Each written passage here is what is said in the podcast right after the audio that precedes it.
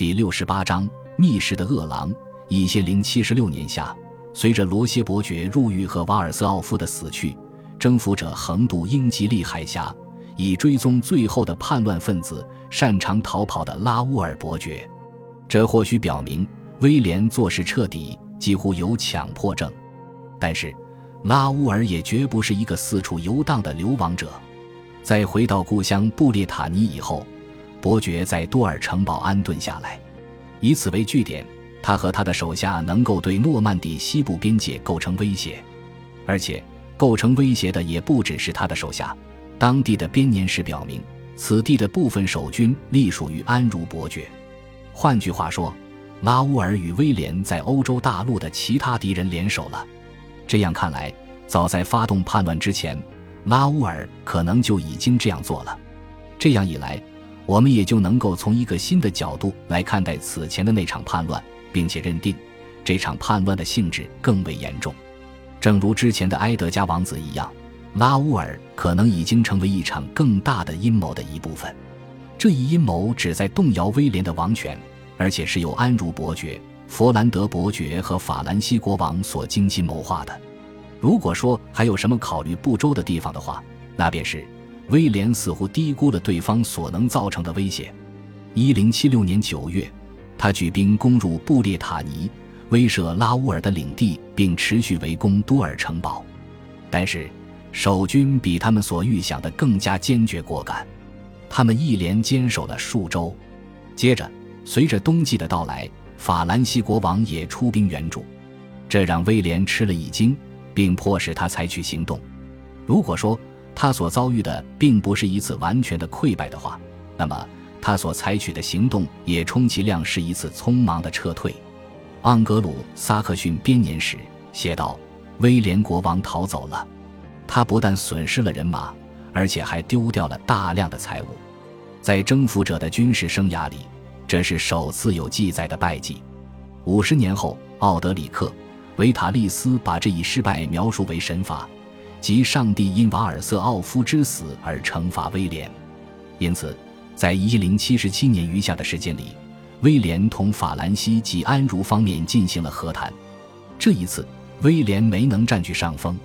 就在那一年的夏天及秋天，人们为诺曼底公国内几座新建的重要教堂举办了献堂典礼。这些建筑当中还包括国王自己在卡昂修建的圣斯蒂芬教堂。这些献堂典礼无疑是非常重要的。威廉或许是在担心触怒神灵，并且在尝试进行弥补。可以确定的是，他正在寻求以另一种方式来展示他的王权。在圣斯蒂芬的献堂典礼上，参加者不仅有国王和王后，还有当时在诺曼底的所有要人。根据特殊安排，参与仪式的还有来自英格兰的最为强大的诺曼贵族，以及大主教兰弗朗克和约克大主教托马斯。无疑，这也是一种尝试，旨在提醒欧洲大陆的其他国家：虽然在很多情况下，诺曼人为英格兰的诸多事务缠身，但是正是因为诺曼征服的胜利，他们也变得比原来强大的多。而且，虽然诺曼人分别居住在海峡的两岸，但他们却没有因此而分裂。不幸的是，这句话并不适用于所有场合，在威廉自己的家族当中。情况尤为如此。自从二人在一千零五十年结婚以来，威廉和玛蒂尔达至少生下了九个子女，四个儿子以及五个女儿。我们之前从未提到过他们，因为我们对于他们成年以前的生活几乎一无所知。威廉的次子理查在十几岁时因为狩猎事故而身亡，剩下的三个兄弟则活了下来。最小的孩子亨利大约生于一千零六十八或一千零六十九年，威廉则生于一千零六十年前后。一零七十七年的他应该刚过青春期。长子罗贝尔可能是九个孩子中年龄最大的。到了这个时候，他已经成年了，而这正是问题之所在。据奥德里克记载，罗贝尔夸夸其谈且为人鲁莽，他在战斗中十分勇猛。是一个强壮而出色的射手，他声音清朗，令人愉快且言辞流利。他有着一张圆脸，身形矮小而结实，因此人们常称他“肥腿”或“短衬裤”。在诺曼法语中，“短衬裤”这个词演变为“短护腿”，而这一绰号也流传至今。如果正如马姆斯伯里的威廉所言，这是征服者本人所使用的绰号的话，那么我们会发现，这一称呼很难算作昵称。正如奥德里克和其他作者所指明的那样，威廉和罗贝尔之间几乎只有仇恨。两人之间的问题，正是长期以来中世纪统治者与其男性继承人之间所存在的矛盾。正像载入史册的每一个继承人一样。罗贝尔渴望从他的父亲手中分得更多的权利。在他十五六岁时，一切似乎水到渠成，因为一零六六年，就在前往征服英格兰的前夕，为以防万一，威廉承认了罗贝尔的储君之位，并且要求所有诺曼底要人宣誓并承认罗贝尔的这一地位。然而，也是从那时起，罗贝尔继位的希望却逐渐变得渺茫起来。威廉通常会把马蒂尔达留在诺曼底，让他为自己摄政，并让一群年长且有经验的人辅佐他。年轻的候补公爵或许获得了某些管理权，因为他有时会作为公爵的证人出现。但就像每个年轻人一样，他想要的不是行使父亲所授予的权利，而是真正的独立，有权挑选自己的随护，并拥有能够用来奖赏他们的土地和金钱。他成年的时间恰逢诺曼底国土安全在现严重威胁的时节，而这也就使得事态变得更糟。罗贝尔可能期待自己能够得到更多的权利，而就在这时，他却发现自己的父亲几乎总是出现在公国，亲自处理各种事务。据奥德里克说，罗贝尔要求得到诺曼底和曼恩，但遭到了威廉的拒绝。征服者告诉他。他需要等待一个更为恰当的时机，因为从父亲那里一无所获。奥德里克说，罗贝尔十分气恼，并且屡次傲慢地与其父发生冲突。一零七七年九月，在圣斯蒂芬的落成仪式结束后不久，关键时刻便来临了。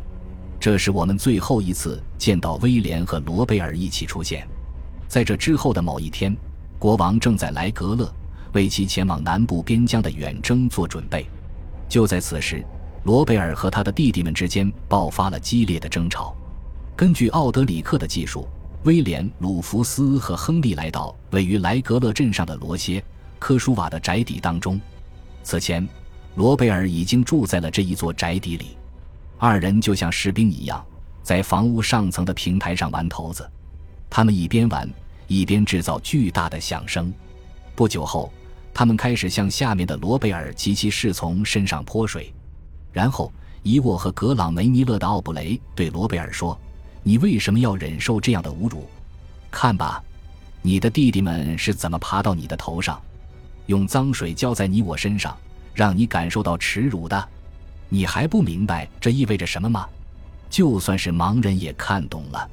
你必须马上惩罚他们，不然你就完了，你将永远抬不起头。”听了这些话，罗贝尔怒火冲天，马上跳了起来。